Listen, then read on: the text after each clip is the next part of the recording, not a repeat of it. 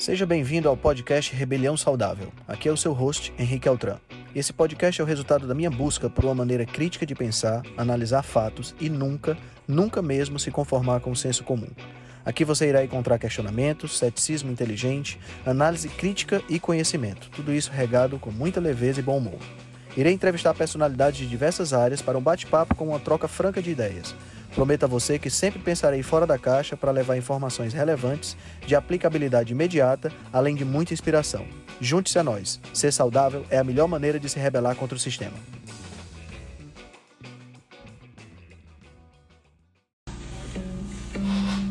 E aí, galera? Boa noite.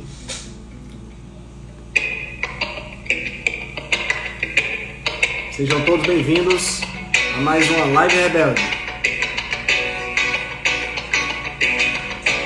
Hoje nós vamos bater um papo com o cardiologista Dr. Ian Reinel.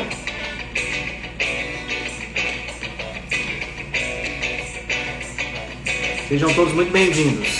Oi, Cineide, tudo bem? Fala, DJ Sofista, beleza? Só aguardando o nosso convidado entrar para a gente começar a bater o nosso um papo assim, muito, muito, muito incrível. Oi, Emily, de Ourinhos, seja bem-vinda. Fala, Vitor, Josi. Sejam todos muito bem-vindos. Oi, Pati Ivy, pronto, doutor Ian já está na área.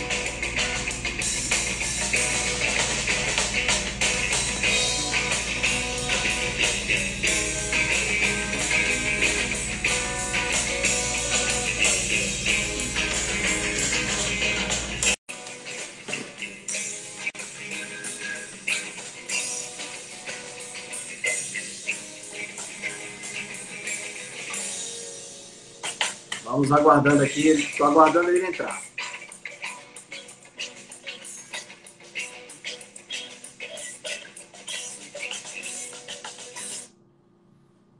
Que estranho, estando aguardando e ele não aparece. Opa! Fala, doutor. Ian, doutor Ian, tudo bem? Tudo bom? Tudo ótimo. Bom Tem me demais, ouvido, meu tá? Consegue me ouvir bem?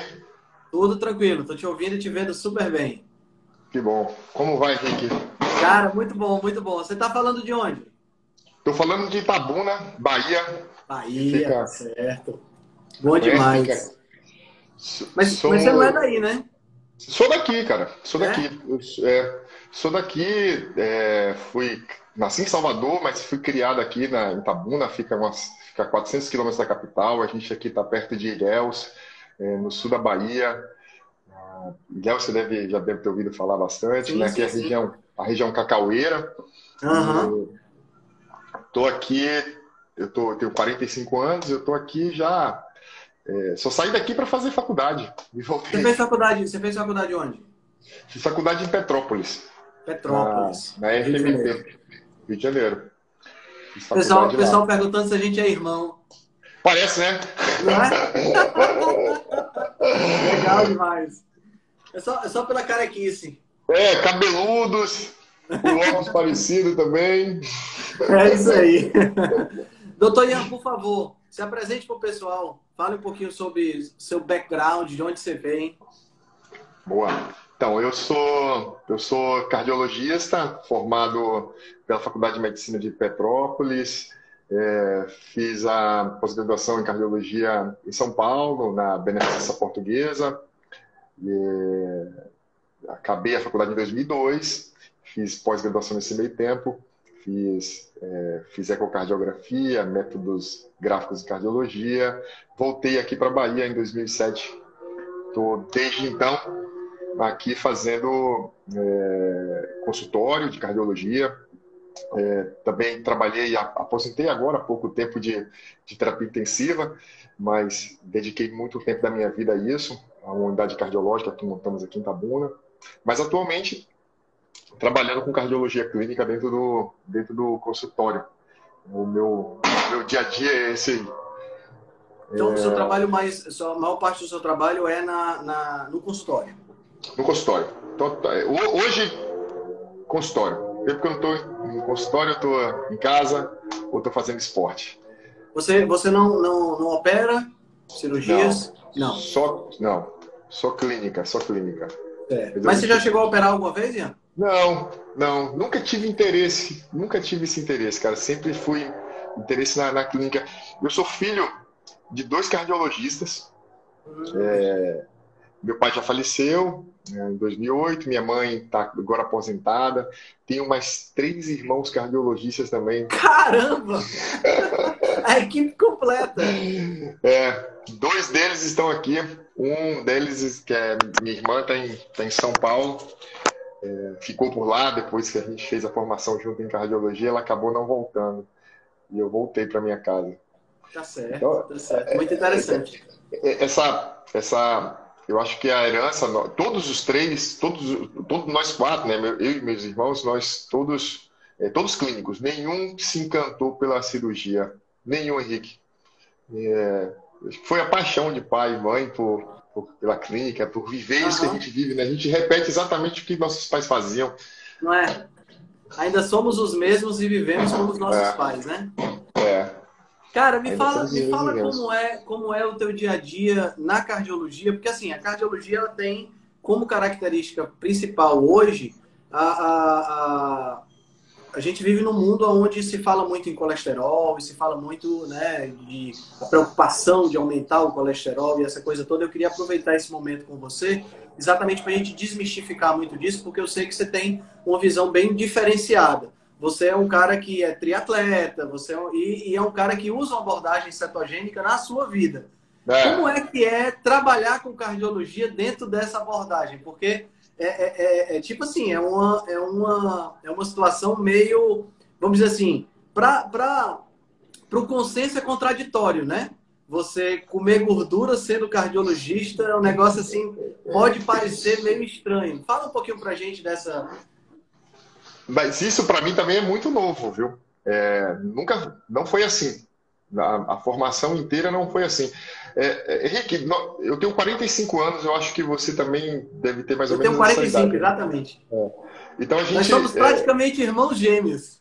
É, nós, nós crescemos, nós crescemos culpando a dieta lá do, do americano, que ele comia ovo e bacon de manhã, como se, isso fosse a, a doença coronariana, né? Então eu vi meus pais cardiologistas é, pregando isso, logicamente. É, eu cresci com medo disso, morrendo de medo de comer a, a gordura da carne.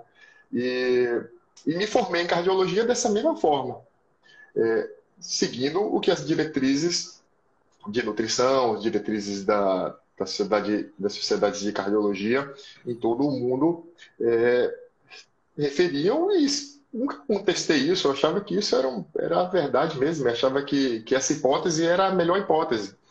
E prescrevi isso. Quantas e quantas vezes é, durante a minha vida eu prescrevi, ó, quando chegava com doença coronariana, assim, ó, você tem que parar de comer gordura. você tem que começar a parar de comer carne, comer frango, comer peixe. Mas assim, é, é, é a noção, Henrique, de sobre nutrição que a gente tem durante a faculdade, ou até mesmo na pós-graduação, é zero, cara. Zero. Zero. Então, como é que essa a transformação veio em mim? Veio através da minha procura pelo esporte, no esporte de endurance, que eu comecei a fazer triatlo, triatlo de longa distância. Eu queria perder peso. Hoje eu tenho eu tenho 1,78m, tenho 75 quilos, estou com um percentual de gordura de 10, 11%. Estou num peso ideal. Sim, sim. Mas eu já tive 93. Ah, você era o cardiologista gordinho, então, é, né? Tava, tinha mais massa muscular, era marombeiro, mas assim, eu era gordinho, cara. É que eu, eu, eu tinha um IMC alterado. Não, não cheguei, eu cheguei a um IMC de 28, 28,5. É, então, eu precisava perder peso porque eu queria correr, eu queria pedalar. E aí fui me descobrindo com, com, com, essa, com as abordagens dietéticas, né? O que, é que eu poderia, como é que eu poderia perder peso. E, e também já vinha é, essa, essa crescente preocupação com o tratamento dos meus pacientes, né? Então a coisa veio, veio casando uma coisa com a outra, junto à fome com a vontade de comer. nesse meio tempo, isso foi, isso foi lá pelos idos de 2014, 2015, 2013, quando eu fiz a primeira maratona. É... E aí, Henrique, eu me deparei com, com o José Souto, com o blog dele, e aí a, a coisa toda virou um, um, efeito cascata, né? Veio uma tempestade de informações, de novas informações, de procurar essas ideias, né? É, sempre tive esse, esse espírito de questionar, né? É, a medicina baseada em evidências sempre teve muito envolvida na formação, é. na minha formação. Desde a década de 90, meu pai era um entusiasta nisso. E até falei com o Neto numa live que Naquela época, quando estava começando, ele já começava a conversar isso com a gente. Então, é, sempre é, instigava a gente a questionar tudo, a perguntar, sempre duvidar. E isso foi o que me levou, a, hoje em dia, a ter uma abordagem um pouco diferente da abordagem que é o senso comum, que é o mainstream. Né? E, eu tenho tido excelentes resultados com isso. É, eu eu tenho, eu tenho uma, eu consigo enxergar, Henrique, uma mudança muito drástica assim do tipo de tratamento que eu dei para alguns pacientes ao, há 10 anos atrás e que eu uhum. tenho dado hoje para eles. Né, com prescrição de medicamento, com prescrição de, de dieta, para qual nutricionista especificamente eu vou mandar esse paciente. Né? Então, é, os anos de clínica vieram me trazendo vieram me trazendo essa, essa, essa melhoria né, no, meu, no, meu, dia a dia. Entendi. Entendi. E, e, e, rolou muito rolou muito preconceito assim da categoria quando você começou, por exemplo, a, a usar essa abordagem no seu consultório? Porque, porque a, a, a, porque a galera, a galera da é. nutrição é, tem um certo tem, preconceito, tem, né? Tem. Eu, eu acho que tenho até mais com alguns nutricionistas do que realmente com médicos. Assim, é, nós vivemos aqui, eu moro numa cidade interior, uma cidade de 250 mil habitantes. É, até parecia ser uma cidade de 250 mil habitantes no interior da Bahia, uma cidade pequena, né? A cidade do Nordeste de 250 mil habitantes é uma cidade pobre, cidade pequena. Temos aqui alguns cardiologistas, mas vivemos de forma muito amistosa aqui. Então, todo mundo é bem bacana, não tive nenhuma, nenhum problema com isso. O grande problema é com relação aos pacientes. Porque é, as pessoas me procuram no seu consultório. O consultório de cardiologia é um consultório riquíssimo em síndrome metabólica. É, o dia a dia da gente é síndrome metabólica o tempo inteiro. E os pacientes me procuram com exames alterados, e mesmo pacientes de baixo risco, e querem tratar aquele exame de qualquer forma, né? Então, quando você começa a conversar dizendo que você não vai ter uma abordagem com remédio e que a abordagem é dietética, que você tem que mudar um padrão de dieta, mudar o estilo de vida, e isso, é, é, é, o cara entra em parafuso. Mentor, que você está falando que eu agora tenho que comer carne, que eu tenho que comer ovo, eu não tenho que comer mais. Eu vou comer o quê? Se eu não comer pão, eu falo assim, eu vou comer pão, macarrão, arroz. E o que eu vou comer? é, desse, é, essa abordagem. Então, é, é, eu acho que o, o, grande, o grande, o grande é, é, empecilho hoje, né, o que a gente bate de frente mesmo aqui todos os dias, é com os conceitos que as pessoas têm é, do que, que é dieta, do que, que é nutrição, né, é, é de fazer ela enxergar que o que está que tá tudo errado, que o que ela está fazendo está tudo errado, porque ele deixou acima do peso, se o triglicérido está alto, sua glicemia está alta, você está pré-diabético, você está diabético, você está hipertenso, você está sedentário, e dizer, ó, tá tudo errado. Você, você não pode estar tá se enxergando saudável. E se desconstruir isso, é muito difícil. Entendi. É muito difícil. É, é interessante essa, essa, essa sua visão, porque, uh, via de regra, uh, as pessoas estão envolvidas fora, né, da, da, fora do consultório, elas estão envolvidas com todos esses conceitos e é exatamente o contrário daquilo que você está sugerindo, né? E eu não sei se você observa muito isso no seu consultório, mas existe uma, uma, uma espécie de. Uh, do paciente, quando chega, ele quer muito uma solução mais rápida, né? Ele quer muito aquele remédio que vai atingir, como se, como se fosse aquela solução do, do mecânico do carro, né? Não, que está quebrado é isso. Então a gente troca a peça e está resolvido. No caso da, da cardiologia, o que está quebrado é isso aqui, a gente vai dar esse remédio e resolve o problema. E você pode voltar para a sua vida igual como você estava. Quando você propõe mudança de hábito, a coisa complica, né?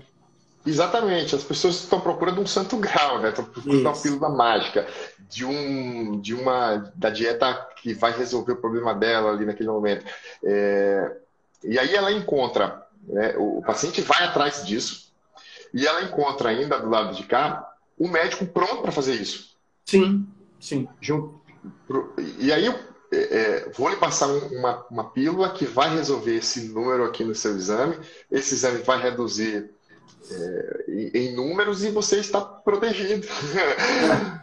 eu, eu fiz isso, cara. Eu fiz isso porque achei que isso era uma verdade absoluta. E não. É, reduz, eu sei que a estatina reduz risco. Sim, sim. Mas, mas não era só isso. Isso, isso, isso, isso eu, eu vi pacientes, então, de 10 anos atrás se mantendo do mesmo jeito. Então, assim, eu preciso ter uma outra abordagem, preciso ter alguma outra coisa. É, você com a, com a nutrição deve vai encontrar muito isso, deve encontrar muito isso, que é aquele indivíduo que vai procurar para poder perder peso, qualquer ganha massa, e ele vai atrás também de alguma, sim, de alguma sim. poção mágica, né, de uma dieta é. específica, alguma coisa que só Henrique deve ter o conhecimento de ter e que vai mudar Exato. a vida dele completamente, né? É um comprimido que você vai passar que vai inibir a vontade dele de comer doce. É, é um comprimido que você vai passar porque vai aumentar a proteína dele, que ele vai ficar forte, que ele vai emagrecer e que pronto, que aquilo vai resolver. Quanto que você precisava prescrever para ele é somente estilo dietético. Você só precisa mudar sua dieta, mais nada. Você só precisa comer bem, você não precisa de remédio, você não precisa de nada. Você precisa se exercitar, precisa comer bem, precisa não ter estresse, precisa dormir bem. É, é verdade. É verdade. 90, eu diria que os 98% das pessoas que vêm até a gente, eles não estão em condições especiais, né? Porque, assim, não, não são atletas profissionais, fisiculturistas ou qualquer pessoa que precisa realmente de uma, de uma, de uma abordagem diferenciada, que aí sim vão usar suplementos e tal. A maioria é a média, né? São pessoas que estão dentro, dentro daquela, daquele espectro, como a gente vê na, na rua, né? Você, você vai lá de 100 pessoas que você vê, tá todo mundo na média, né? É aquela barriguinha, aqueles 5, 10, 15, 20 quilos que precisa perder. No seu caso, é a síndrome metabólica. Então, quer dizer, a, a, a abordagem de mudança do estilo de vida, ela dá um resultado muito, muito positivo, sem você ter que botar efeitos colaterais, né? efeitos adversos, para a pessoa obrigatoriamente, né? Eu acho isso muito nobre da sua parte, dentro de uma dentro de uma de uma realidade onde a maioria simplesmente joga quer, quer saber do número, não quer saber da pessoa, né?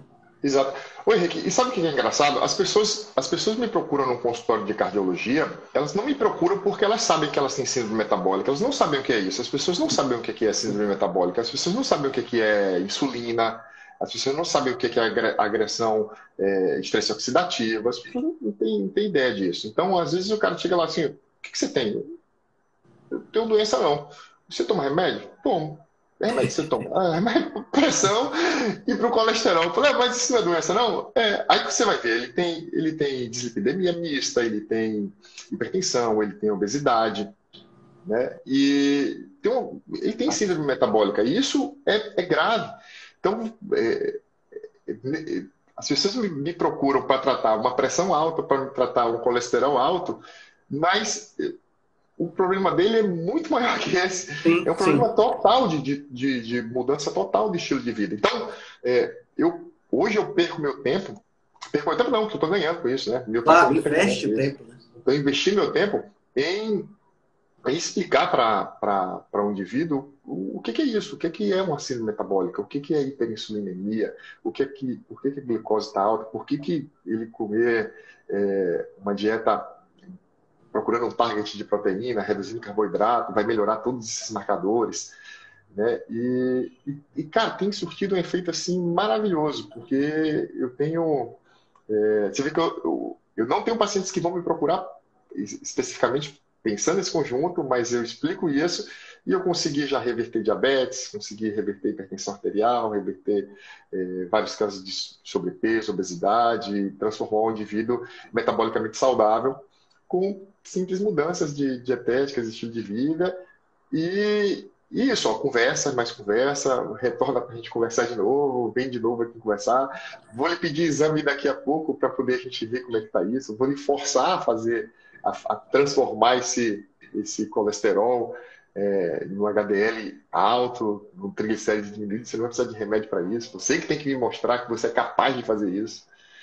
Isso tem modificado bastante a vida das isso pessoas. É muito, isso é muito legal. É, é, é e, e, assim, isso gera, gera nas pessoas que estão que vão até o seu consultório, não só uma gratidão muito grande, mas acaba gerando uma propaganda, um marketing muito bom para você, né? Porque é, é. Pô, eu fui naquele, eu fui naquele médico e ele não me passou remédio nenhum e eu tô curado. Quer dizer, um negócio assim, porque, porque o que está na cabeça das pessoas é que remédio cura.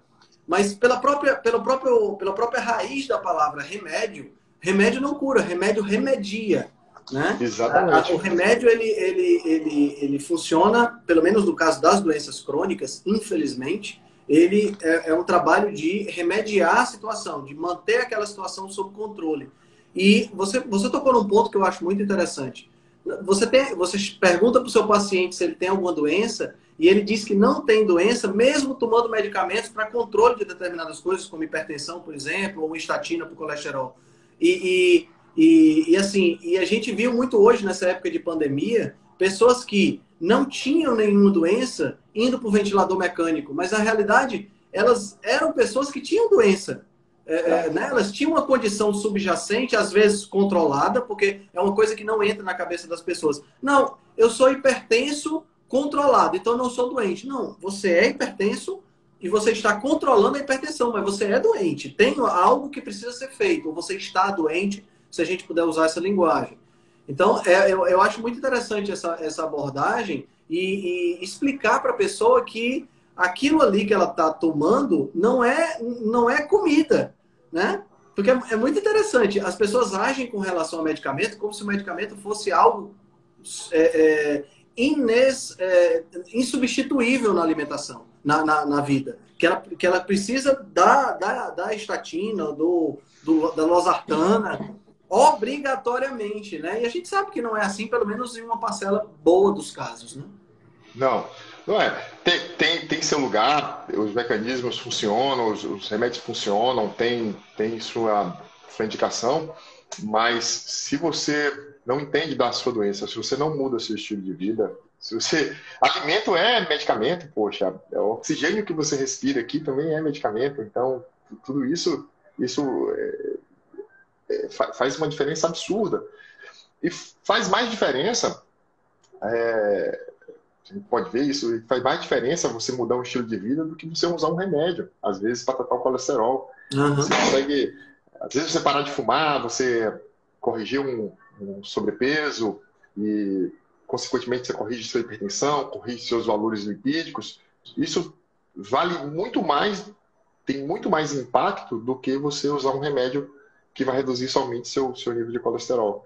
Então, a somação dessas de, de, de, dessas, de todos esses fatores, né? Mas eu friso bastante, Henrique, quando meus pacientes chegam no consultório e me perguntam, e eu pergunto, né, tá, você tem alguma doença?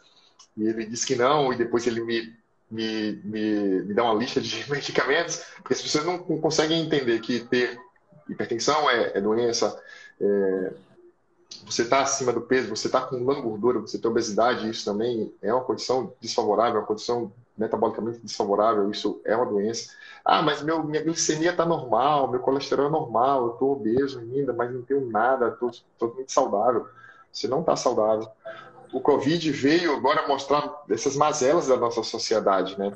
Veio, veio com um impacto muito grande e quantas pessoas têm nos procurado, procurado uh, nutrição, cardiologia e consultórios médicos, porque se viram dentro de um grupo de risco e, e, e tomaram um choque, né?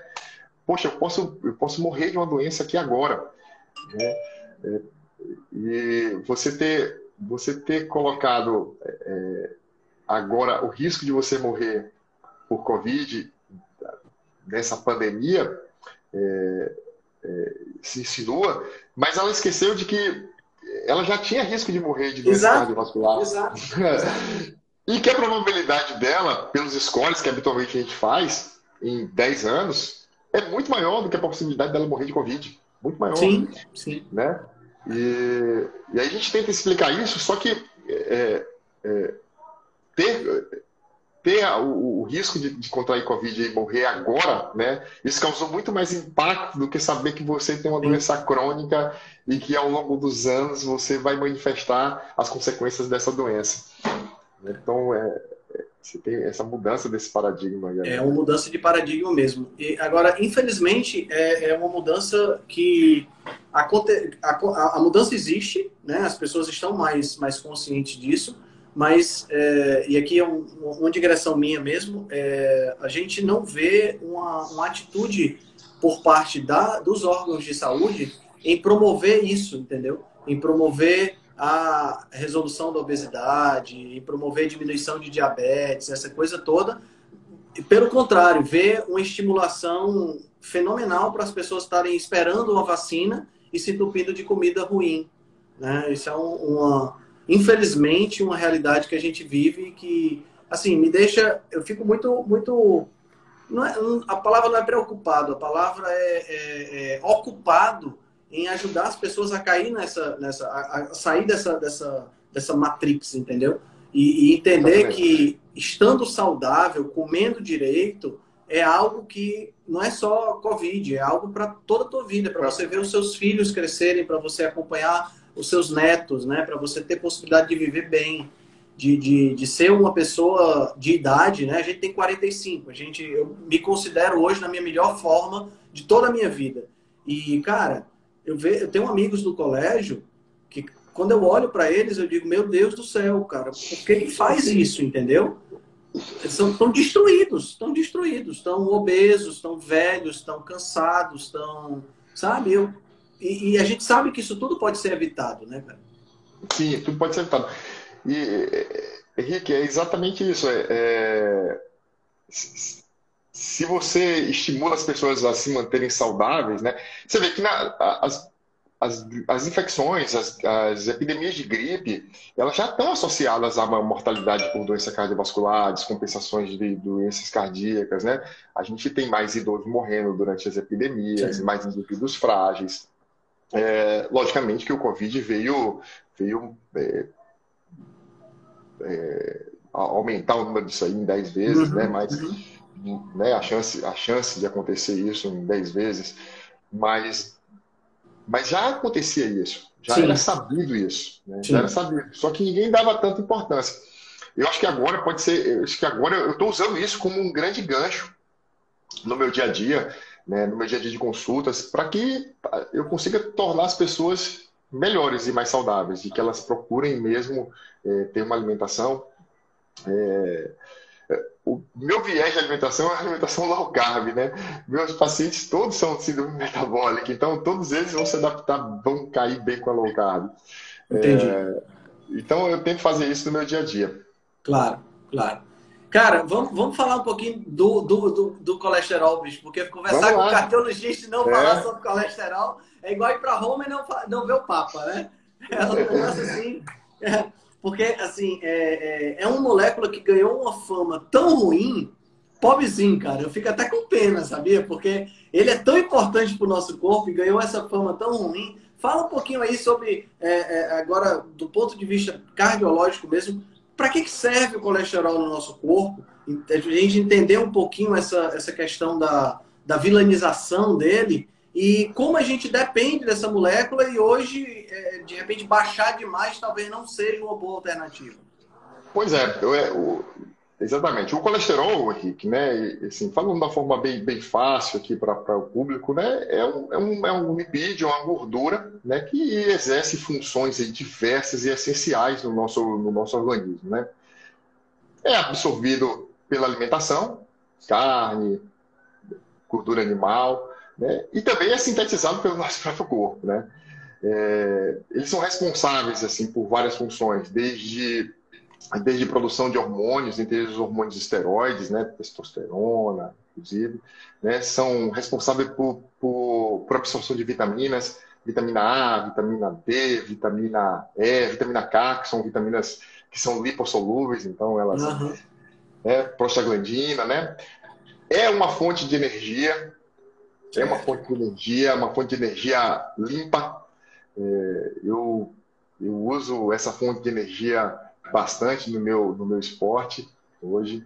É, né, é, é, uma, é também, além de tudo isso, uma, uma molécula que protege contra a infecção, porque ela sinaliza ali a infecção, né? Contra no sistema imunológico, contra vírus, contra bactéria, né?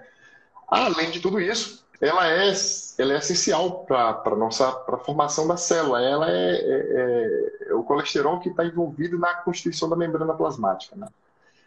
Então, é, é, a gente, colesterol, essa coisa de que colesterol é, é ruim e bom, a gente não tem noção do que, que é ele, do, do que, que, a gente é formado disso. Nosso cérebro está cheio de colesterol, nosso cérebro tem mais colesterol do que tudo.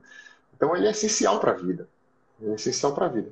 O que, o que é ruim é exatamente um, um outro efeito, né? um efeito de oxidação dele. A fama desse colesterol denota lá no início do século XIX, eu acho que anos de 1950, por aí, com, com um camarada que se tornou aí muito conhecido, que é o, Ansel Kiss, né, que fez alguns estudos epidemiológicos e fez correlações aí de gordura saturada e doença coronariana, né? Aproveitando de um gancho lá de um, de um estudo russo em que deram gordura saturada para os coelhinhos uhum. e dosaram o colesterol desses, desses coelhinhos e estava aumentado. E, logicamente, o coelhinho é é, é herbívoro, o coelhinho não, não come Isso. colesterol, ele está aumentado mesmo, diferente de nós, né, que, que, que consumimos que consumimos é, gorduras, consumimos colesterol o tempo inteiro. Né? Então, é, nessa época, o Ansel Keys ele acabou de uma forma é, imputando a, a, culpa do, do colesterol, fez alguns estudos epidemiológicos de com um baixo grau de confiabilidade, é, por metodologias ruins, talvez é, a hipótese de que ele tenha manipulado essas, essas, esses estudos de uma forma, de, matematicamente, estatisticamente, de uma forma que, que a, a, a, ideia dele de que o colesterol era causador da doença coronariana fosse provada, né? Ele publicou um estudo a princípio, o estudo dos seis países, sete países, em que ele, ele escolheu alguns países que tinham, que tinham relacionados o aumento da, do colesterol e mortalidade total. Essa mortalidade era feita por, por ficheiros de, de óbito, né, de pacientes, né, de atestado de óbito. Então, o método de, de, de estudo foi ruim e talvez para promover a hipótese que o Ansel queria, né? Isso vai totalmente de encontro à nossa, à nossa medicina baseada em evidência. Sim. Totalmente sim. de encontro a isso. E, e essa hipótese dieta-coração foi implantada. Nesse meio tempo, teve um presidente americano que teve um, um infarto.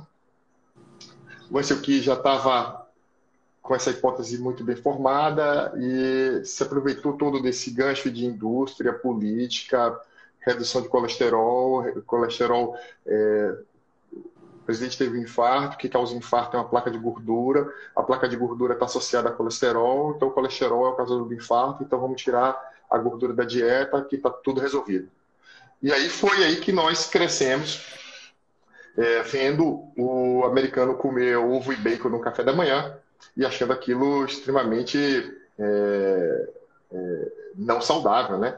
porque aquilo ali não podia ser saudável. Poxa, os americanos Eles começaram a substituir por cereal, né? Por, por cereal, que aí veio o Flakes, né? Cara, eu, eu comi cornflakes com leite no café da manhã, bicho, porque eu tinha medo de comer ovo e essas coisas. É. Ovo era um por semana, assim, dois por semana, entendeu? Eu passei por, essa, passei por essa fase. É, eu vi todas essas recomendações aí com meus pais cardiologistas, né? Minha mãe, minha mãe gostava muito da nutrologia. E ela era muito envolvida nisso. Então eu vi vários momentos assim de ah, não, ovo você pode comer um por semana. Ovo você pode agora comer dois por semana. Depois uhum. voltava tudo de novo, né? Enquanto isso, a gente comia cereal, comia o, o, aquele cereal do tigre que tinha açúcar pra caramba. Sucrilho. não tinha açúcar, a gente adicionava açúcar. Isso, ainda, então... exatamente, exatamente. É, é, interessantíssimo isso. Cara, você falou uma coisa interessante, você falou de formação de placa de aterosclerose, né? De, de placa de gordura na, na, na artéria. É, explica um pouquinho para o pessoal o que é que o que é que é essa placa, que a gente sabe que é, é a, a, a, pelo menos assim, a gente sabe não, mas a, a imagem que vem à nossa cabeça é aquela imagem da, daquele cano da pia entupindo com gordura, né? É, Exato. É, é, é aquilo que fica marcado é. na nossa cabeça. Mas, assim, o que é realmente essa placa? Por que, que ela acontece? Onde, qual é o papel do colesterol aí? Será que ele está aí como um vilão? Ou ele, de repente, está aí para resolver alguma coisa e não consegue? Fala um pouquinho da, dessa questão da aterosclerose. A hipótese consensual é exatamente essa aí, né, da patogênese dela. É, é que a, a placa ela iniciaria a partir da luz do vaso. Né? Então, é, o vaso que sofreu uma injúria por, por inflamação, por hiperglicemia, por cigarro, estresse do endotélio. Então, o LDL se depositaria nessa, nessa, nessa artéria, nessa, nesse local de injúria e formaria uma placa de gordura. Né? Mas isso, não, de forma alguma, isso aí explica bem a, a, a, hipótese, fica, fica cheio de furos. Né? E o que a gente sabe é o seguinte, que a, a, é, a placa ela se forma de dentro para fora. Ela não se forma de, ela não se forma igual num cano que, que, que gruda a gordura. Ela nasce na parede da artéria. Ela, ela começa a espessar a parede da artéria, a camada íntima média. Essa, a, as artérias de, de grande calibre, as coronárias são artérias grandes, vamos, vamos dizer, vamos focar nelas, elas são irrigadas por outras pequenas artérias, chamadas vasa vasorum. E através desse vasa vasorum, que partículas de colesterol vão se depositando dentro da camada da camada íntima média da, da, da artéria e formando a placa de colesterol. É, Para se formar isso, é, eu preciso de ter um LDL modificado. O ah, meu LDL, tá. o meu LDL ele passou por um processo de oxidação, de glicação. Ele, a partícula de LDL foi modificada. E essa partícula de LDL modificada, que vai sendo depositada lá no, na, na íntima da artéria, no, meio da artéria, né, na, no meio da parede da artéria, ela ali vai sofrendo depósito de macrófago, vai fazendo reações inflamatórias, e ali vai formando a, a placa de gordura. Então, ou seja, é, o LDL ficou, ficou, ficou alterado. O que levou a ele a ficar oxidado foi exatamente essa inflamação crônica, a hiperglicemia, a hipertrigliceridemia, a obesidade, o estresse, o cigarro, é, a doença isquêmica, e, e, fez com que houvesse essa deposição. Então, é, o LDL é, não oxidado, ele não tem essa capacidade. Então, a gente. É, é não é porque eu tenho um LDL alto, o colesterol alto, que eu vou ter é, formação de placa de gordura. Não é dessa forma. Eu, ter, eu tenho infartos, aqui a maioria dos nossos infartos no, nos nossos hospitais são provocados em pacientes com LDL normal, um pouco elevado, não com LDL extremamente elevados. Então a gente tem pessoas que estão tendo doença aterosclerótica, eventos agudos, AVC, que estão tendo infarto, com colesterol LDL normal. Possivelmente, esse LDL normal é formado de partículas oxidadas, que são as partículas é. pequenas e densas. Entendi. Entendi. É, essas, essas, essas partículas de LDL oxidadas, para o pessoal entender. Essa, o LDL, então, ele, é, ele é uma lipoproteína, né, que tem essa, essa, essa, essa é, o, é, o, vamos dizer assim, é um pacote para poder transportar colesterol, gordura e outras substâncias, Perfeito. já que essas substâncias não se dissolvem no sangue porque o sangue é aquoso, né? Então não dá para dissolver a gordura em água. Então tem esse pacote. E essa membrana que envolve o pacote pode sofrer um processo de oxidação, de glicação e de uma série de outros de outros fatores que pode fazer com que ela acabe passando mais tempo circulando, né? Porque o LDL em si ele tem uma meia-vida de uns dois dias, mais ou menos, não é isso? Dois, Sim, três dias. Dois, dois, né? dois dias. E aí ele, ele acaba passando mais tempo se ele for oxidado. Então acaba ele ficando menor ainda, mais denso, mais favorecendo denso. A, a, a, a, possibilidade de, de gerar uma placa. Né? Exatamente. É, é, é, o LDL oxidado é o LDL que provoca a aterosclerose, né? Entendi. Então, assim, então, o fato de eu ter o LDL alto, e eu vou usar aqui alto entre aspas, porque quando a gente fala em números sanguíneos, é, é, é assim, é uma, é, essa é outra coisa interessante também quando a gente trabalha com, com exames de laboratório, né? Aqueles limites que estão lá são limites que têm é, tem uma base teórica estatística, né, epidemiológica, mas tem também uma influência boa da indústria aí é, é, de, de, forçar determinadas associações a mudar esses limites, né? Porque a gente sabe, por exemplo, é, você, você deve lembrar que você tem família de cardiologista, então com certeza você lembra que os limites do colesterol eles não eram o que eram hoje, eles eram mais altos. Eles estão baixando. E era baixando. Né? Era baixando ao decorrer dos eu, eu, Se eu não me engano, chegou, era 300, né, no limite? É, chegou já chegou a isso. Eu lembro, é. eu lembro de, de, do limite de 250, 230, 220. E agora é 200, né? Que eles sugerem. Agora 200. Agora 200, é. abaixo, de, abaixo de 200, né?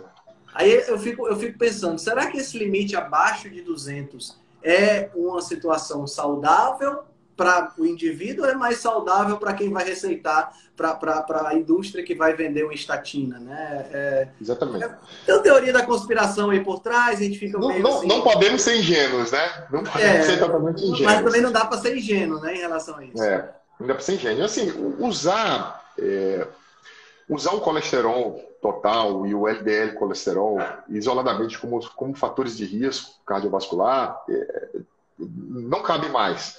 Na atualidade, a gente sabe que isso não cabe mais. Isso foi uma proposta é, que veio lá da origem, lá do Ensio Kiss, veio lá do, do século XIX, século XX, essa hipótese colesterol coração, mas isso é muito pouco para explicar. Né? Exatamente porque a gente sabe que pacientes que são submetidos a dietas é, com gordura saturada com, com redução de carboidrato, eles podem até experimentar um, um, pequeno aumento na dieta cetogênica, inclusive, você tem pacientes que, é, que ganham um pequeno aumento do, do LDL ou são hiperrespondedores uhum. de LDL, mas eles melhoram tanto outros parâmetros que e eles não têm doença coronariana. Então, assim, é, ou doença, ou doença é, aterosclerótica. O que a gente deve usar é, são algumas relações. É saber qual é a é. qualidade desse LDL. Né? Então, o ideal é saber se. A gente não tem como ainda. Existe como medir o LDL oxidado. Né? Existe como você rastrear isso. Mas ainda, para para a gente, para a prática nossa do dia a dia de consultório, isso não, não tem como. Então, não, é fácil que... de, não é fácil esse exame de você pedir, né? De você fazer. Não, não é fácil. É, não, não, te falar sinceramente, não sei nem, sei nem se faz isso aqui. Eu vejo somente nos estudos, né? Sei nem como é que uhum. faz, nem, nem teria como pedir. Então, a gente, o que a gente tenta descobrir é, será que meu LDL, é, o LDL pequeno e denso, será que eu estou cheio de LDL? Meu LDL está em 200. Será que 200 está cheio de LDL pequeno e denso, que forma a aterosclerose? Ou eles são partículas grandes, leves, que estão ali somente transportando colesterol sem fazer nenhum processo de, de formação de placa de gordura. Então a gente utiliza alguns cálculos no nosso dia a dia que são muito mais importantes, Henrique, que é a relação colesterol total dividido pelo HDL, certo. Que, deve, que deve estar uma relação menor do que 4,5, e a relação triglicérides-HDL. Esse, é, esse para o paciente que chega no seu consultório no, lhe procurando né, para um check-up cardiovascular, isso você tem na mão muito fácil. E só com isso aí você já consegue imaginar se esse LDL desse paciente que está lá em 200 é um LDL que provavelmente deve ser o LDL oxidado ou não. Né? Então, se essas relações são muito altas, né, eu tenho com certeza essas partículas de LDL pequena e densas formadores de, de aterosclerose. E quem é que vai estar com isso elevado? É exatamente é quem que vai estar com essa relação elevada? É quem, poxa, triglicérides dividido por HDLs. Quanto mais baixo HDL, mais alto triglicérides. Né? Então, minha relação vai lá para cima.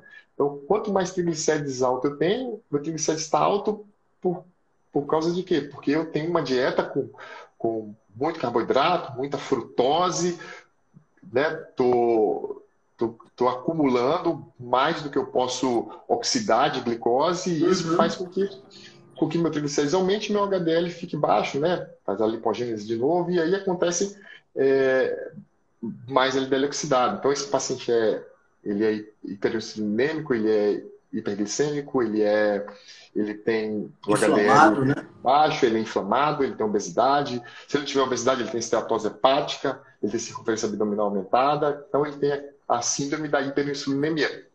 Entendi. Entendi. Uh, uh, Ian, uh, essa, essa, essa relação entre o, os triglicerídeos e o HDL e também entre o LDL e o HDL, porque o, HDL ele tem uma função muito importante ele é ele quase um maestro nessa orquestra, né?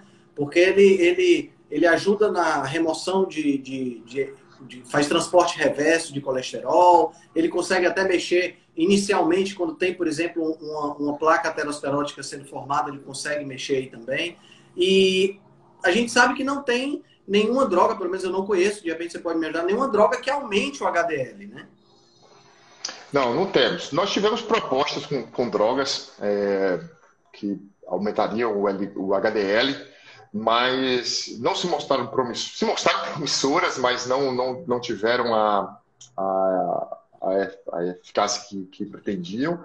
E nos estudos de fase 3, elas aumentaram a mortalidade e foram tiradas do, do, do mercado, e até agora não. Mas é, a, a, droga que aumenta o HDL... É, é isso que eu ia perguntar. né? é, é a, cara, é isso. A gente não precisa estar procurando uma pílula mágica para aumentar nossa HDL, né? A gente tem que procurar a causa do problema. Por que, que meu HDL está baixo? Eu até posso ter um HDL baixo e viver saudável. Poxa, eu, beleza, eu sou um chato, meu HDL é baixo mesmo, não consigo aumentar com nada que eu faça na vida. Mas a maioria das pessoas não é isso. A maioria das pessoas, a, a, a gente está procurando um remédio para curar algo e algo que a gente pode mudar no comportamento. Então, a droga da comida, a droga do exercício físico, a droga do estilo de vida é essa droga que vai fazer com que seu HDL aumente. Se o HDL está baixo, porque o que você está comendo está errado. Então, é, uma abordagem com, com uma dieta low carb, uma dieta de baixo carboidrato, vai fazer com que você tenha um aumento do HDL, com certeza absoluta. Então, é, a gênese do problema é, é resolver exatamente isso aí, resolver o estilo de vida. Né? Entendi, entendi. Muito interessante. E, e, e assim, o, o, LDL ele é muito, muito. É, é, o que eu acho, o que eu acho bem o contrassenso, sabe, Ian? É que ah. a gente vê o LDL sendo, sendo vilanizado e as estatinas que baixam agressivamente, né? E hoje a gente tem uma série de medicamentos, tem aquele é, inibidores de PS, PCSK9, né? Tem, tem uns, uns medicamentos que, que jogam o colesterol lá para o chão mesmo, né? E as pessoas esquecem que ele tem muita função importante, como você comentou no começo. Né? Então, quer dizer, você, você pegar o colesterol e baixar assustadoramente, todos os processos que o colesterol faz, que são bons para o corpo, vão ser comprometidos. Vão né? ser comprometidos, com certeza. É, me preocupa muito, inclusive, é, nessa questão, Henrique, é, que a maioria dos pacientes que vão atrás do de você não são pacientes jovens, né? Os pacientes que têm que têm síndrome metabólica, dislipidemia, que sofreram infarto, que sofreram derrame, são pacientes idosos, são pacientes acima de 65 anos de idade, né? É. E a gente sabe que existe uma, uma relação é, inversa entre, entre colesterol baixo e, e, aumento de mortalidade e surgimento de demência nessa população, né? Então, então isso é, é, bastante preocupante porque a, a, grande massa de indivíduos tomando remédio para colesterol são esses indivíduos, né? Em que talvez eles nem precisassem disso, talvez eles não, não tenham, não tenham, é, não dizendo que a droga não, não resolve, tem, tem, tem boa indicação para alguns pacientes, sim, com, com alto risco, mas pacientes de baixo risco cardiovascular que talvez precisassem somente de mudança de estilo de vida e que estão tomando a medicação que vai ter efeitos colaterais, principalmente efeitos colaterais é, a nível neurológico, né? Então a gente Sim. tem aí casos de, de, de demência e mortalidade por todas as causas, né? A gente tem uma redução do colesterol, mas mesmo assim você tem aumento da mortalidade por outras causas. Né? Exatamente porque as funções que o colesterol participa estão inibidas, né? todas elas. É verdade, é verdade. E, e, assim, você falou de uma coisa muito importante. O cérebro é feito praticamente de colesterol, né? Ele tem muito colesterol e muito, muito DHA, muito EPA na estrutura do cérebro. E, e quando você, quando você é, com, com estatina, por exemplo, você atinge a fabricação desse colesterol no corpo, é claro que você vai ter uma consequência direta na, na, na mente da pessoa, né? É, do ponto de vista, do ponto de, vista de, de tratamento, Ian, como você vê a questão do uso da estatina na prevenção primária? Você acha que ela é interessante? Quais são os casos onde você recomendaria uma estatina assim, vamos dizer, como sem dúvida? E quais são os casos onde a maioria dos cardiologistas recomendariam, mas a, a, a, você, não, você não entra na, nessa mesma linha? Bom, assim, é, é as estatinas são muito efetivas na prevenção secundária. Isso, esse papel a gente tem estudos muito bem desenhados, a gente já tem estudos, eh, estudos randomizados, temos meta-análises, né? Então, o papel dela na prevenção secundária, sei que segue inquestionável e a gente vai prescrever. Mas na prevenção, prevenção primária, secundária seria aquela pessoa que já, já teve um evento, né? Já teve um evento cardiovascular que ele já teve. Mas para quem nunca teve um evento cardiovascular, ou seja, quem nunca teve um infarto, quem nunca teve um derrame, quem não colocou um stent no coração, quem não sofreu revascularização que é a maioria das pessoas. Né? É, nem aquela pessoa que eu fiz lá um cateterismo e vi que ele não tem não tem nenhuma placa de gordura, eu fiz score de cálcio. Então, esse, esses indivíduos, a gente utiliza no dia a dia de ferramentas que são os scores prognósticos. Certo. Então, é, é, utilizar de scores prognósticos, isso reduz as nossas incertezas em relação ao perfil desse paciente. Eu consigo classificar você como, como um paciente de baixo risco, de intermediário risco, de moderado risco ou de alto risco. Como é que a gente faz isso? A gente utiliza alguns fatores clássicos, né? Isso não é perfeito, essas, essas calculadoras, mas elas nos ajudam. Por exemplo, é, se nós tivermos dois pacientes, vou dar dois exemplos aqui, é, os dois pacientes com colesterol de 300, os dois pacientes com LDL de 250 e os dois pacientes com HDL de, de 40. Só que um é, é fumante, é, tem 65 anos, é diabético, é obeso e está hipertenso. E o outro tem, é uma mulher de 30 anos, não fumante, não é, ma é magra, é, com pressão bem controlada. Né? Então, quando a gente usa essas variáveis nos scores de risco, nós vamos ver que a paciente de 30 anos, mesmo com, com esses níveis de colesterol elevado, de LDL, de colesterol total, de HDL, ela tem um baixo risco cardiovascular. E esse outro indivíduo, ele tem um risco cardiovascular alto, ou seja, ele, ela vai ser classificada com menos de 5% de chance de morrer de infarto nos 10 anos e o outro indivíduo com uma chance de 60% de chance de morrer de infarto nos últimos 10 anos. Se eu der uma droga para eles dois, uma estatina, eu vou reduzir 20%, em torno de 20% da chance desse evento. Pronto, eu, nos estudos mostrou isso aí.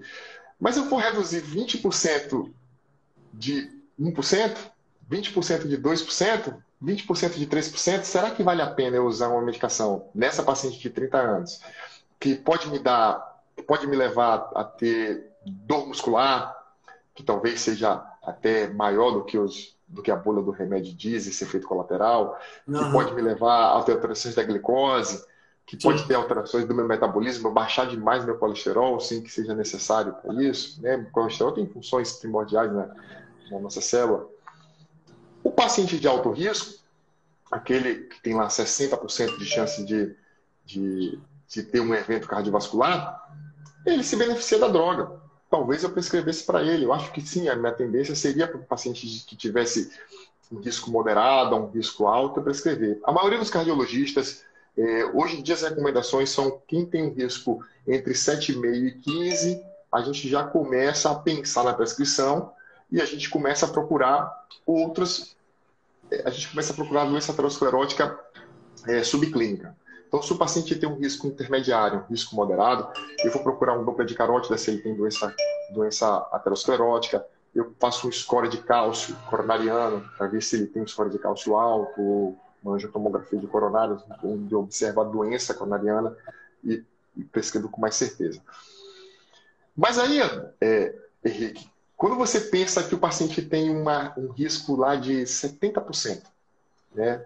E você vai reduzir 20% aí de 70%, você vai chegar mais ou menos uma cifra de 13%. 20% de 70% dá mais ou menos 13%, 14%. Né? E a redução desse risco absoluto vai dar em torno de. de ele saiu de 70%, ficou em 60% de chance de risco. 3% ficou em 57% de chance. Eu falei, poxa, eu tinha 70% de chance de morrer, usei um remédio para o colesterol que reduziu o meu risco, a redução de risco absoluto, reduziu em 13%, fui para 53%. Grandes coisas.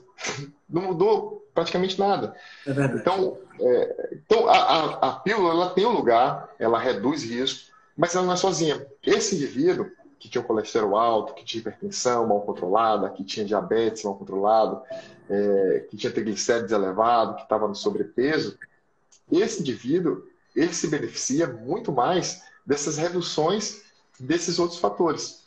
Sim.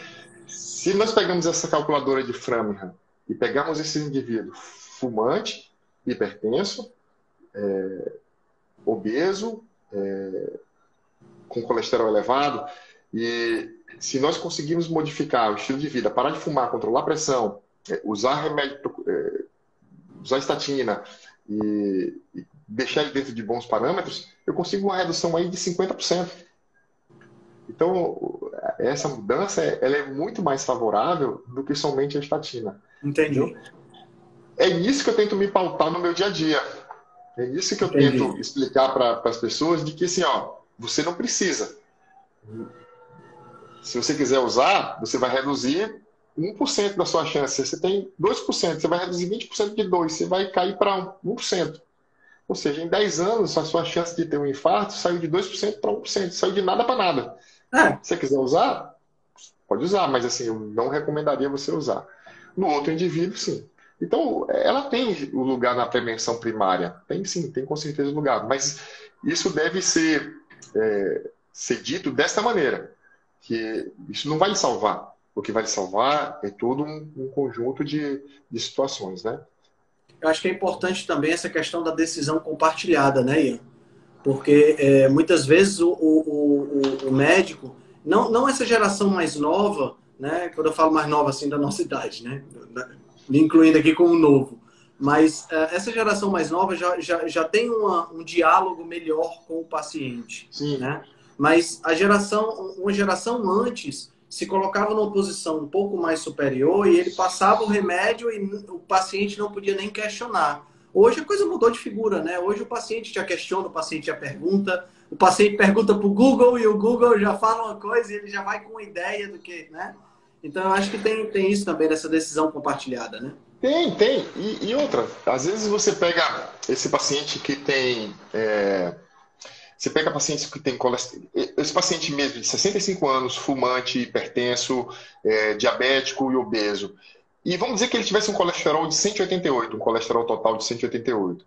Mas ele tem um triglicérides de 350 e tem um HDL de 28. Uhum. Nós vimos que todas as relações de colesterol total sobre HDL está muito maior do que 4,5, que a relação triglicérides HDL também está muito maior que 3,5.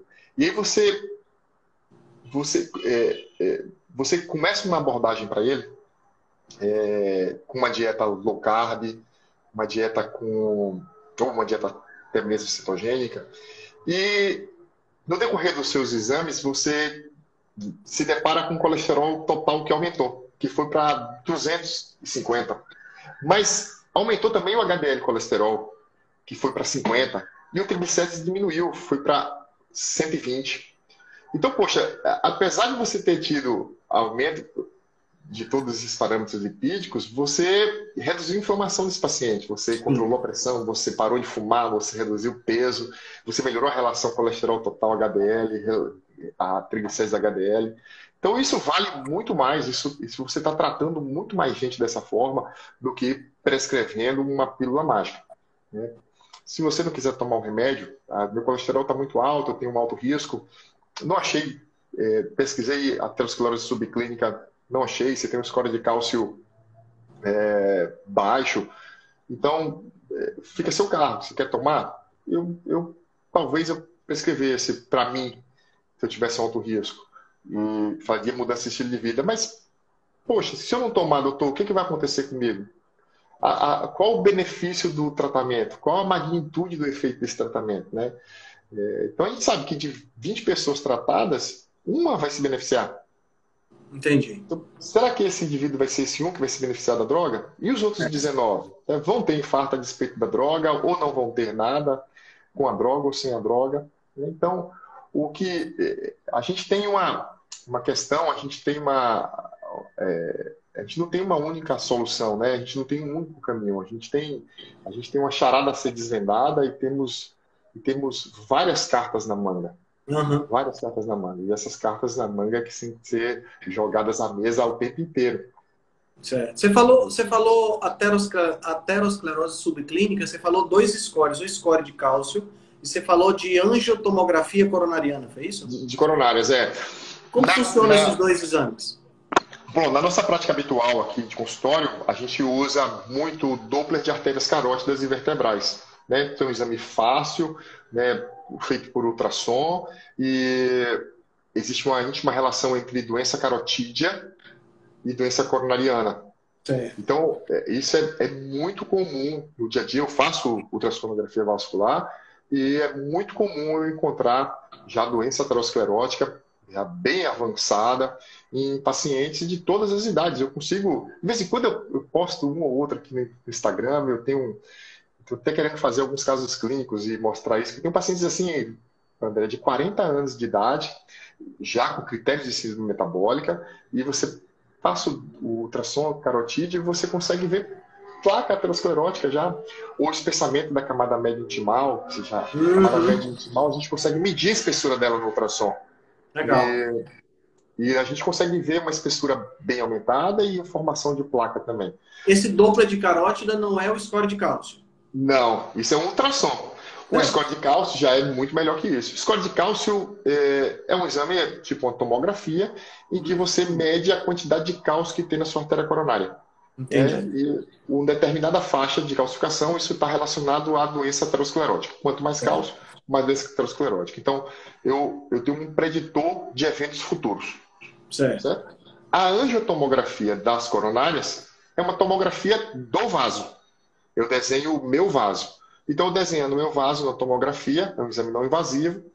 O cateterismo é um exame invasivo, eu vejo placa, mas eu invado o paciente né, com catéter. A angiotomografia, faço a tomografia do meu coração, do meu vaso e vejo onde é que tem placa aterosclerótica nas minhas coronárias. Então, eu estou vendo ali a doença. Né? Entendi. Mas com, com o, o tração carotídeo, a gente consegue fazer isso assim muito fácil. Né? Então, eu consigo estratificar risco de uma forma muito fácil e, e, e barata e rápida. Em cinco minutos você consegue descobrir. Você consegue fazer no próprio consultório esse Doppler de carótida? É. Igual a gente, paciente deitado, você faz um ecocardiograma, você faz o Doppler de carótidas. Então é, é muito fácil, muito rápido. E, e, eu consigo ver doença, né? Ali eu tô vendo a doença. Uhum. Você está vendo, não é, não é um desfecho substituto, você está vendo direto, não é, porque o colesterol acaba sendo um desfecho substituto, né? O, já Exatamente. o resultado de um Doppler você está vendo é o desfecho tá concreto, realmente. É. Então isso, isso talvez até na prevenção primária, é, isso tenha, isso pode pesar também para a prescrição de uma droga. Entendi. Isso com certeza pode pesar para a prescrição de uma droga. Como funciona, Ian? Como funciona? Essa é uma outra curiosidade que eu sempre tive. Como funciona o stent? O stent, ele, ele, ele, ele, porque ele é colocado no, no, no ponto onde tem a lesão aterosclerótica, onde tem a placa. É, exatamente, né? Então, se você. Vamos lá, você fez um. Você tem dor no peito, fez um teste de esforço, o teste de esforço mostrou que você tem isquemia. Isquemia é diminuição do, da quantidade de oxigênio em um determinado tecido. Isquemia miocárdica não tem tá, não está não tá chegando oxigênio, o oxigênio vem diluído no sangue, o sangue atravessa pelas coronárias, as coronárias então tem entupimentos. Fazemos o cateterismo e lá no cateterismo, que é um exame contrastado, né? Você joga iodo na coronária e desenha a coronária. Você vai ver uma falha de enchimento. Nessa certo. falha de enchimento é onde tem a lesão. Introduzimos um catéter através dessa lesão, né? E esse catéter, ele, ele vem envolto com um balão que você cá de fora, enche com uma seringa a, a uma, uma pressão ideal e você consegue, então, é, achatar a lesão da parede da artéria. A lesão fica é lá. Como, é como se você espremesse a. a, a espremesse. Onde, entendi. Onde está tá a lesão, você espreme, assim.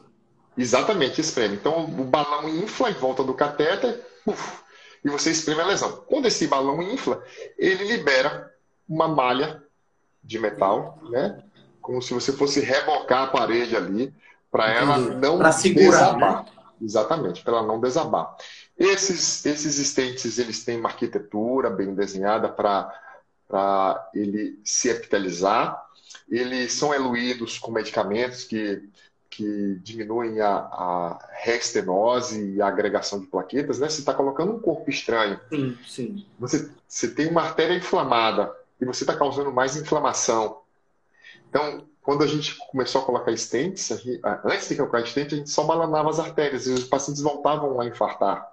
E aí vieram os stents e depois vieram os stents medicamentosos, que são esses, medica esses stents com, com com medicamentos que inibem a agregação plaquetária, a, a neoproliferação de, de, de, tecido e que a gente consegue aí, então, você tem, Você tem, no, no caso da, da, do stent, uma redução da reestenose, mas é, é, ainda há a possibilidade de ter reestenose? Há, há, há. Esses pacientes, então, vão usar antiagregante plaquetário para o resto da vida, Certo. Esses pacientes vão usar estatina o resto da vida, pensando naqueles efeitos pleotrópicos, inclusive, da estatina. Uhum. Esses pacientes vão usar é, beta-bloqueador, é, vão ter controle de, de pressão, diabetes. O que acontece habitualmente é que, é que as pessoas colocam o stent e elas não modificam os fatores de risco que levaram ele a ter doença. Então a doença continua. A doença continua, o stent entope de novo, em 10 anos a gente vai perder aquele stent, vão aparecer lesões outras que não aquelas. Né? Então, Entendi. É, é, é não, dá para ficar, não dá para ficar remendando e colocando estente à torta direita, né? não dá. É. Cara, eu tenho, eu tenho pacientes que têm artérias todas metalizadas, toda, tem a descendente anterior, que é a principal artéria ali do, do coração, a artéria grande. É, a artéria é toda metalizada, ela tem estente no terço proximal, no terço médio, no terço distal, nos ramos. E aí fala assim, cara, se você infartar de novo, não tem mais o que nem fazer. Né? Porque é, é isso. E o que, o que falta é, é, é, mais mudança de estilo de vida e menos estentes. É verdade, é verdade. É verdade, é verdade. Cara, é, a gente já está indo para uma hora e dez já de live. É, o papo está super, super legal, super gostoso. Acho que o pessoal estava falando aqui que deu, deu, teve umas informações muito, muito legais. Eu quero te agradecer pela, pela, pelo seu empenho e pelo seu tempo, tá? E eu queria, como eu sempre estou deixando agora a última pergunta, eu queria que você indicasse um livro para a galera, um livro que mudou a sua vida, um livro que você acha muito legal, que vale a pena para o pessoal comprar e adquirir e, e, e ler, que vai esclarecer muito. Henrique, para mim é um prazer, eu sou seu fã, já venho acompanhando cara, você obrigado. há um tempão. seu Instagram é uma fonte preciosa de informações. Eu tem até, assim, fica até com medo de um dia o Instagram acabar, um dia que Henrique vai salvar todas as informações que ele vem publicando ao longo desses anos aí. E muita informação, muito conhecimento. Você está de parabéns. Sou, obrigado, sou obrigado. Para mim é uma honra estar aqui. É... Teve um livro que, que, que, mudou muito a minha vida, que, assim, que impactou muito na minha vida nesses últimos 20 anos, mas não seria esse que eu iria indicar hoje aqui para essa live, não. Para essa live aqui, eu queria indicar um livro que eu acabei de ler, do Benjamin Bigman, que é o Why We Get Sick, né? que, que mostra a epidemia oculta na raiz da maioria das doenças crônicas, né? que, que vem com esse contexto aí da, da síndrome da hiperinsulinemia como uma grande causadora dessas doenças modernas nossas. Então, é um livro que, que eu acho que a maioria das pessoas aqui é uma leitura fácil, não precisa ser tecnicamente nenhum profissional de saúde para ler, mas que vai com certeza ter um impacto muito grande na, na melhoria da, da dieta, no estilo de vida, sabendo o que que, o que, que como é que como é que isso pode ter um impacto muito grande na nossa na nossa muito vida. bom. Esse livro dele esse livro dele está muito bom realmente. É uma, uma linguagem de fácil acesso. Vamos torcer para que ele seja traduzido para a galera que não, não, não desenrola inglês né? Tem, tem algumas funções. Quem me quem me quem me quem me até me apresentou essa função foi a Letícia Nutri que é um tradutor de livro Hum. Eu vou lhe hum. mandar no seu zap depois para você publicar nas redes. Então você joga ele lá, você joga o, o, arquivo, o livro em inglês em PDF e ele traduz. Ah, que legal, que legal. É, Isso já ajuda bastante para a galera. Ajuda bastante. Então, é, eu tenho ele nas duas versões, traduzida e. e... É, o livro o livro está muito bom, muito bom muito mesmo. E eu gosto muito da forma como o Ben Bickman ele faz a ele faz o trabalho dele, porque ele não só ele não só faz o trabalho de explicar, mas ele usa muitas analogias interessantes e ele é um cara que tem uma didática muito boa. Os podcasts que eu já escutei com ele é fantástico. Você escutar ele é. falando é muito legal. Muito bom. Sim, vale, vale a pena demais seguir ele no Twitter, nos podcasts, é. no, no, Instagram. Ele é um, ele é um gênio, um gênio, genial. É Fui fã desse cara. É, Depois do ele é muito bom. Mais fã, e assim, ele é assim que nem a gente, né? É, carequinha. Doutor Ian, muito obrigado pela tua participação. Tá? Eu adorei o nosso bate-papo. Espero que a gente repetir outras vezes. E quando você vier em Fortaleza, por favor, dê um toque para a gente poder comer um baita do churrasco.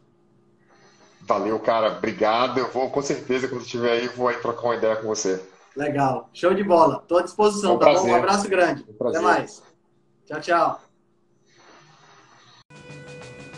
Se você gosta do nosso trabalho, deixe um review 5 estrelas no aplicativo que você usa para escutar o podcast. Você pode deixar um review 5 estrelas e pode também deixar lá o seu elogio, a sua sugestão ou a sua crítica. É muito importante que você faça isso porque você vai ajudar a Rebelião Saudável a chegar a um número maior de pessoas. Você também pode dar suporte ao nosso trabalho, né, todo o nosso investimento de tempo, nos apoiando via Patreon. Assim a gente pode continuar a oferecer o melhor conteúdo de qualidade, sem anúncio e de forma totalmente gratuita. O link para o nosso Patreon você vai encontrar no show notes. Se você ainda não fez o download do nosso e-book Cozinha Ancestral, que eu escrevi com a chefe Gabriela Carvalho, você pode fazer o download, o download é gratuito, e você vai encontrar também o link lá na show notes. Além disso, você pode nos acompanhar pelo Instagram, no arroba Henrique Altran, ou no nosso canal no Telegram. Lá pelo Telegram a gente consegue colocar para você artigos, é, PDFs, imagens, fazer enquetes e fazer um trabalho bem mais aprofundado do que nós fazemos no Instagram. Então você pode acessar o nosso grupo no Telegram com o link que está na show notes, ou então você procura lá por Rebelião Saudável. Nós temos também um canal no YouTube e um canal no IGTV, onde todos os vídeos das lives e os vídeos dos podcasts são gravados e você pode assistir na, no conforto da sua casa. Eu agradeço demais a atenção de vocês e espero que a gente se encontre no próximo podcast.